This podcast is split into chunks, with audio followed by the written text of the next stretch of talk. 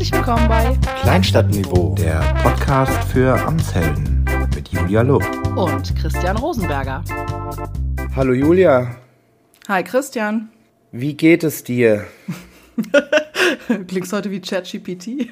ja, nee, äh, die, diese Frage impliziert eigentlich eher, dass du zurückfragst, gut, wie geht es dir? Weil ich bin so, ehrlicherweise so ein bisschen angeschlagen noch von Hamburg gestern. Ich war ja die letzten zwei Tage auf der OMR und ja, die OMR beinhaltet Hat einfach immer, dass es, dass es einfach, ja, dass es einfach äh, ab und zu auch mal ein bisschen länger geht. Aber tatsächlich, auch wenn Fazit des ersten Tages war, es waren vor allem sehr, sehr viele Leute da, also sprich 70.000 Leute, ähm, was ein Messegelände wirklich an, an den Rand der, des Möglichen bringt.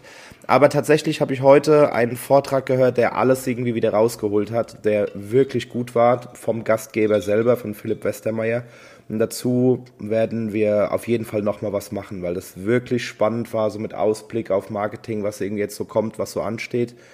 Und ja, das sollten wir auf jeden Fall nochmal ähm, extra behandeln. Aber jetzt wollen wir ähm, unseren Gast nicht länger warten lassen. Und zwar, ja, stimmt, wir haben einen Gast und tatsächlich einen Gast, den, den, den ihr alle irgendwie schon kennt, weil wir, glaube ich, über niemanden, ohne ihn namentlich zu nennen, bisher schon so oft gesprochen haben. Der, dessen Julia, Name nicht genannt werden darf. Du, du, du, so ein bisschen, so, so ein bisschen wie, die, wie bei dieser Hör mal, wer da hämmert, so jemand, der immer so hinter dem Zaun gestanden hat, weißt du, mhm. wo er so mhm. nicht wusste.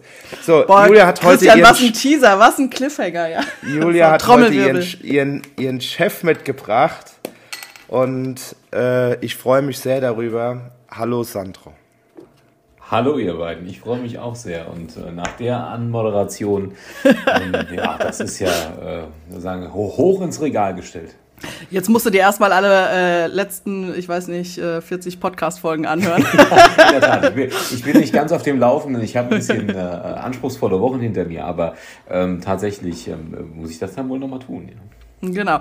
Also abgesehen davon, dass du mein Chef bist, jetzt ja gerade nicht, weil jetzt ist nach Dienstschluss, genau. privater Feierabend-Podcast, ähm, bist du Bürgermeister der Stadt Taunusstein, in der Funktion mein Chef, äh, und tatsächlich gewählter Landrat des Rheingau-Taunus-Kreises, zu dem Taunusstein gehört, nur für alle, die jetzt nicht in Hessen und in der Region äh, uns zuhören.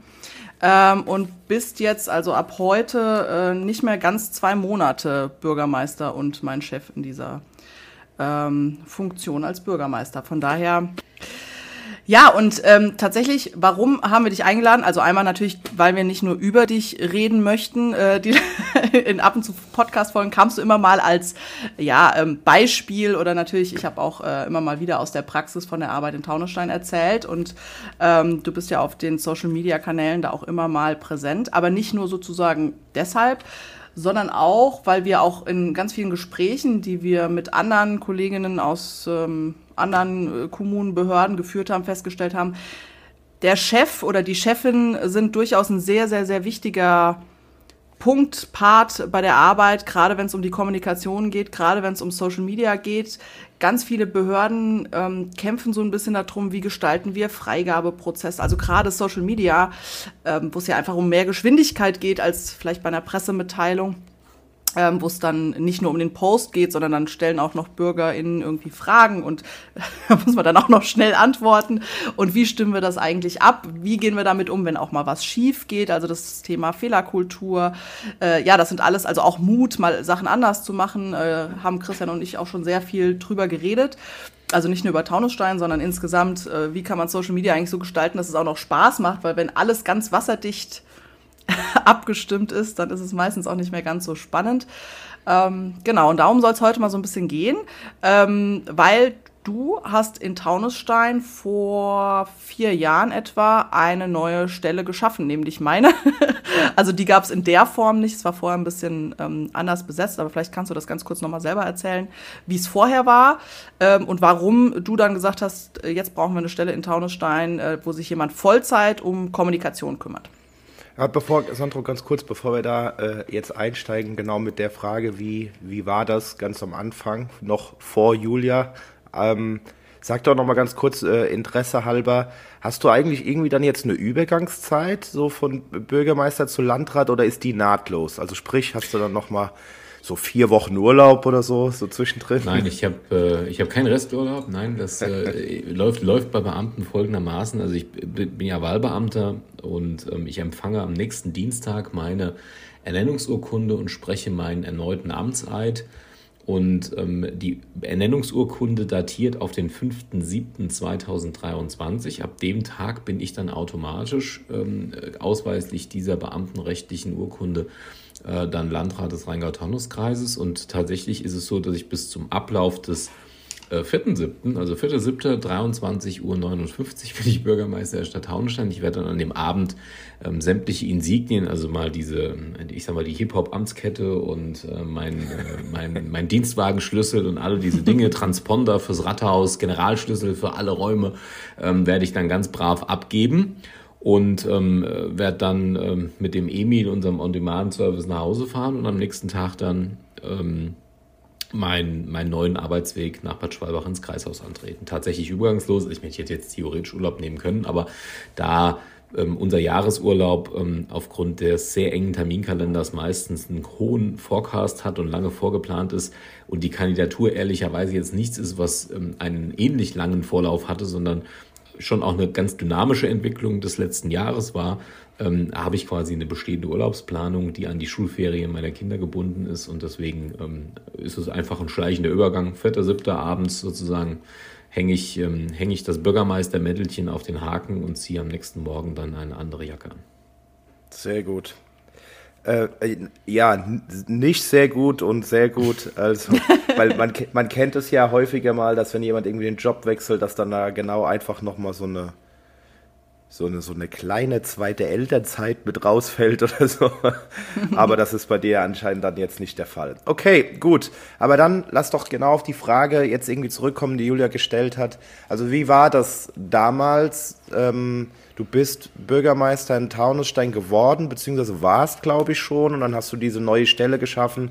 Und äh, ja, warum und was hast du dir bei, dabei gedacht? Und äh, ja, wie war das damals?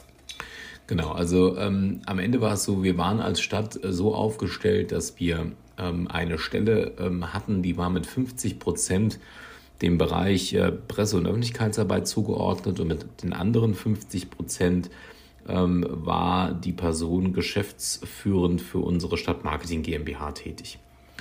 Und das war auch ein historisch gewachsenes äh, Konstrukt. Ähm, die genauen historischen Pfade kann ich gar nicht so beleuchten. Das war ähm, quasi auch vor meiner Bürgermeisterzeit, hat sich das so entwickelt. Ich habe das die ersten Jahre übernommen, weil ehrlicherweise, wenn man so ein Amt neu antritt, ähm, hat man natürlich gleich, ähm, ich sag mal, einen Haufen großer Themen, die man planmäßig abarbeitet und noch viel mehr, die außerplanmäßig kommen. Und ähm, so war das, habe ich diese Struktur erstmal fortgeführt. Ähm, die war auch, ich sage jetzt mal, von der Struktur her okay. Ähm, aber was ich halt sehr schnell gemerkt habe, ist, dass so der gesamte, alleine der normale ähm, Editionsprozess einer Pressemitteilung war wirklich sehr, sehr schwierig, weil äh, in der Stelle auch niemand gearbeitet hatte, der tatsächlich eine journalistische oder pressebezügliche Ausbildung hatte, sondern eher, sagen wir mal, so einen äh, klassischen Marketing-Hintergrund. Äh, und da die Qualität der Texte, die eine Verwaltung ähm, mit Blick auf eine Veröffentlichung in Medien erstellt, auch einfach, ich sag mal, eher sehr trocken ist vom, vom Aufbau und vom Duktus, hat mich das einfach wahnsinnig viel Zeit gekostet, weil ich schon halt ähm, auch aus meinen vorherigen beruflichen Stationen, wo ich auch immer wieder an so einer Schnittstelle von Politik und Kommunikation tätig war, halt auch einen gewissen Anspruch daran hatte, wie wir ähm, extern kommunizieren. Und das war einfach immer wahnsinnig aufwendig und teilweise für mich gar nicht leistbar. Ich habe es dann nur in den Bereichen gemacht, wo ich ein hohes Gefährdungspotenzial gesehen habe. Da bin ich dann nochmal drüber gegangen, meist dann irgendwie nachts um 0 Uhr oder was. Und da, wo ich gesagt habe, okay, das ist jetzt nicht schön, ist eigentlich nicht so, wie ich es mir vorstelle, aber ähm, es ist jetzt auch nicht wert, dass ich da sonder, sonder, sonderlich viel Lebenszeit rein investiere, habe ich es laufen lassen. So, und das war, ähm, das war sozusagen die eine Struktur. Die andere war, dass ich gemerkt habe im Laufe des Amtes, ich bin ja am 1. Februar 2014 Bürgermeister geworden, Äh, mir sind irgendwann zwei Dinge aufgefallen. Ähm, das Schöne an dem Amt des Bürgermeisters oder der kommunalen Politik ist ja, dass man viel unmittelbar mit Menschen in Kontakt kommt. Also ich mal klassischerweise Bürgerversammlungen oder sonstiges. Ähm, und ich habe gemerkt, dass die Art, wie ich kommuniziere, es erreichen kann, dass wir Frontstellungen abbauen. Also mein Klassisches Beispiel dafür ist die Flüchtlingskrise aus 2015, die Bewältigung, die Etablierung von Flüchtlingsunterkünften. Wir hatten einen dezentralen Unterkunftsansatz, der natürlich in den kleinen Stadtteilen, wo wir Häuser angemietet haben, um dort 15 Geflüchtete unterzubringen, in der Regel sehr emotionale Reaktionen hervorgerufen hat. Wir haben das immer mit einer Bürgerversammlung begleitet und in der Regel ist es mir meist in diesen Abenden gelungen, dann doch irgendwie die Dorfgemeinschaft, die Stadtteilgemeinschaft irgendwie hinter den Plan zu bringen. Das heißt, ich habe halt irgendwann auch im Amt gemerkt, die Art, wie man kommuniziert, ist ein echtes politisches Instrument zur Schaffung von Legitimation und Zustimmung. Und B ist natürlich auch etwas entstanden. Ich habe, ähm, bevor ich ins Amt kam, war wie gesagt 14, ich denke mal ich glaube, ähm, einige Jahre vor mir auch einen privaten Facebook-Account angeschafft und habe im Grunde genommen das am Anfang gar nicht so aktiv bespielt. Ähm, aber es wurde dann immer mehr. Dann entstand auch hier bei uns so ein klassisches Forum, ähm, wo sich sehr, sehr viele Menschen aus Taunusstein irgendwann auch angemeldet haben wo ich erkannt habe, okay, da tummeln sich ja mehr Menschen, ähm, als wir Abonnenten unserer Tageszeitung haben oder Abonnenten unseres städtischen Newsletters. Und da wird Meinung gemacht. Und ich habe dann angefangen, sehr aktiv, auch mit einem ähnlichen Ansatz wie in dieser eben geschilderten Live-Situation, dort auch einfach immer wieder mich einzubringen. Also wenn Kritik aufkam, sofort Stellung zu nehmen. Ähm, es wurde dann auch relativ schnell erkannt, wenn man meinen Namen taggt, dann, dann kommt auch eine Antwort und eine Reaktion.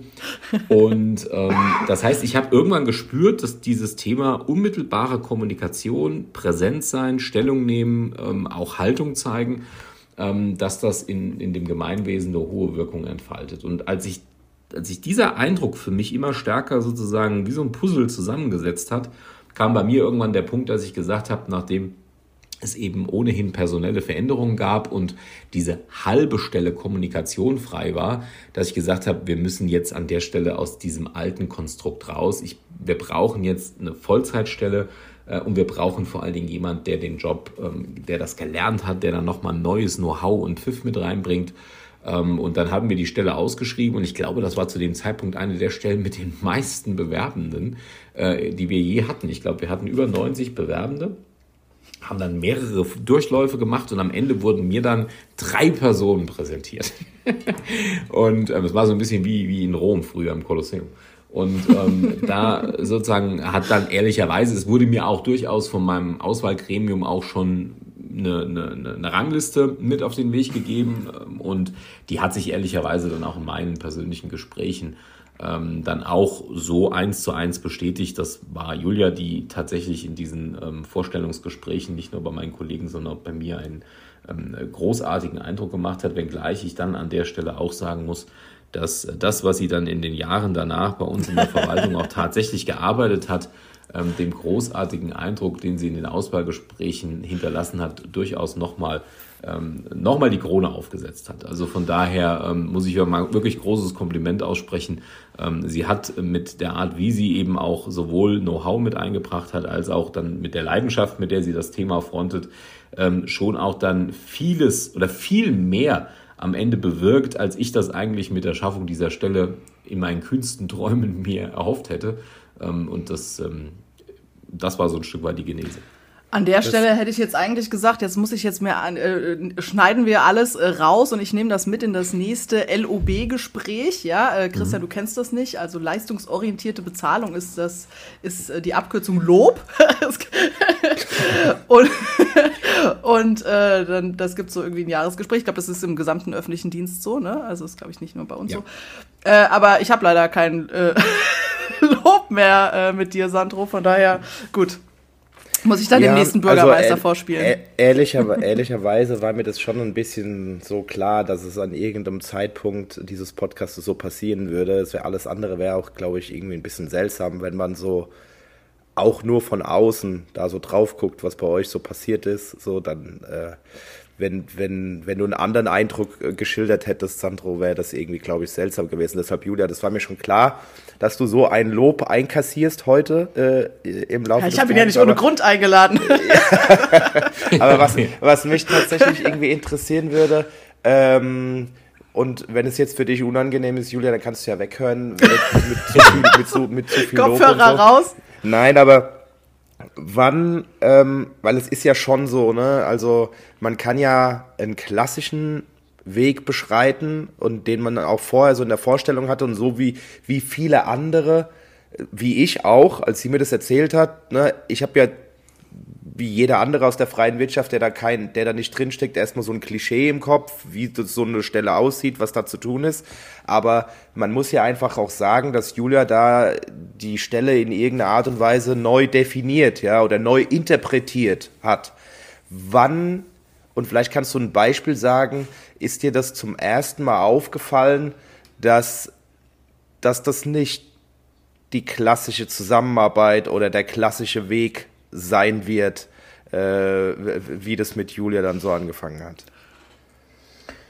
Ach, ich glaube, ähm, ist schwierig, das zu sagen auf einem bestimmten Punkt. Ich glaube, was, was, äh, was einen, einen hohen Katalysatorfaktor gehabt hat für, für vieles, was wir dann im Nachgang in der, in, der, in der Kommunikation auf den Weg gebracht haben, war tatsächlich die Corona-Pandemie. Ähm, also der März 2020, der so wie Donnerhalle über uns hinweg kam. Wir hatten ja im Grunde genommen uns ein paar Dinge überlegt. Also wir, es war klar, wir, würden, wir wollten das Thema Video ein Stück weit stärker spielen. Es war klar, wir wollen weg von diesen klassischen, ähm, ich sage es jetzt mal, äh, öffentlichen Bekanntmachungs- Klischee-Kommunikationsstilen der öffentlichen Verwaltung. Also ähm, als Chef ehrlicherweise habe ich ähm, liebend gerne oder stelle ich liebend gerne Menschen ein, die eigentlich nicht ins Klischee passen, sondern die ähm, auf die ein, ein, ein, eine Form von innovativen Talent erkennen lassen, was es in der Verwaltung so nicht gibt. Und den gebe ich, und ich meine mich erinnern zu können, dass ich einen ungefähren Satz so auch dir gesagt habe, Julia, den gebe ich in der Regel dann sozusagen mit. Ähm, ich habe sie ja jetzt nicht eingestellt, damit ich ihnen erzähle, ähm, wie sie jetzt ihren Job machen sollen, sondern sie haben von mir alle Freiheiten, gemäß dessen, was sie an Kompetenz und Professionalität mitbringen, das, was wir als gemeinsames Ziel definieren, nämlich einfach besser, moderner und Zielgruppen geeigneter zu kommunizieren, umzusetzen. Und diesen Auftrag, den gibt es dann von mir sozusagen mit sehr, sehr weiten Rahmenstellungen, weil ich einfach der Überzeugung bin, dass gerade ähm, jetzt in Berufsbildern, die eine gewisse Kreativität eben auch verlangen, das, glaube ich, die Grundvoraussetzung ist, dass jemand motiviert seine Arbeit macht, anstatt dass er quasi vorgebetet bekommt, was er zu tun hat. Ich habe das in einem anderen Fall auch mal bei einem Stadtplaner gehabt. Ich habe einen holländischen Stadtplaner eingestellt, den hätte ich eigentlich gar nicht einstellen dürfen, aber der hat so unglaublich überzeugt und ich habe dann mit ihm gesprochen. Ähm, also den hat, der hat das unser Gremium überzeugt und der kam zu mir und sagte, Herr Zehner, wir können ihn eigentlich nicht einstellen, weil der erfüllt die Voraussetzungen nicht. Aber reden Sie doch mal mit denen. Das habe ich dann gemacht und habe nach dem Gespräch gesagt, wissen Sie was, ich gebe Ihnen jetzt einen Job und sie kriegen genau das, was alle anderen Stadtplaner auch bekommen, auch wenn sie diese formalen Voraussetzungen nicht erfüllen. Aber sie machen bitte eines, sie denken mir einfach meine deutsche Stadtplanung. Als Holländer, der in äh, Tokio seinen Master gemacht hat, einmal komplett neu. Wirbeln Sie mir alles durcheinander, hinterfragen Sie alles und seien Sie einfach nur so, wie Sie sind. Und das jeden Tag und reisen Sie bestenfalls ganz viele andere mit. Und das hat er dann auch gemacht, bevor ich ihn dann ehrlicherweise auch nicht mehr halten konnte. Das habe ich dann auch so erwartet dass er mit seiner Art dann irgendwann sich auch ähm, verändert und näher an seinen Wohnort Frankfurt zieht. Das war auch okay. Aber in der Zeit, wo er da war, hat er viel bewegt.